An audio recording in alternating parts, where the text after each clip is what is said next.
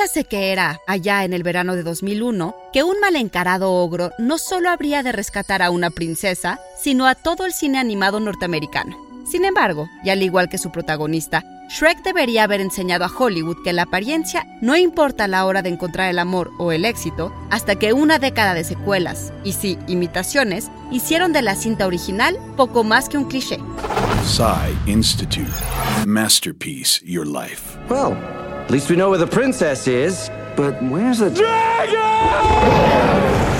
Shrek es lo que se conoce como un cuento de hadas fracturado, una historia que cuenta con los elementos básicos de un cuento clásico, pero reorganizados y representados con una sensibilidad moderna. Basada en el libro escrito por William Steig en 1990, Shrek es una parodia de otras adaptaciones a cuentos de hadas y en particular películas de Disney como Aladdin o The Little Mermaid, que parecían ya llenas de clichés. DreamWorks Pictures invites you to a land of fairy tales. En un cuento de hadas fracturado, la damisela no está indefensa después de todo, y el héroe es en realidad un bufón o el príncipe no tiene nada, nada de encantador.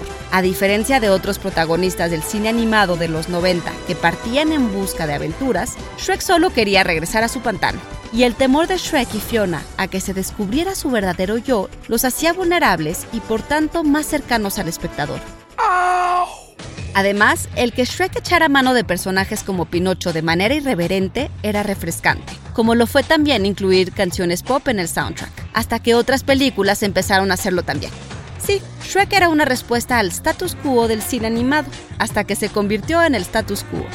Guión de Antonio Camarillo, inspirado en el artículo de Douglas Laman, Shrek at 20, publicado por Collider. Y grabando desde casa, Ana Goyenechea. Nos escuchamos en la próxima cápsula SAE.